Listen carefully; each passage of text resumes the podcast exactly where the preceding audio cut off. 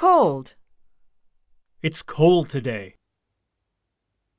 It sure is cold this morning. It's cool and crisp. It's sunny outside, but it's chilly. It's so cold you can see your breath.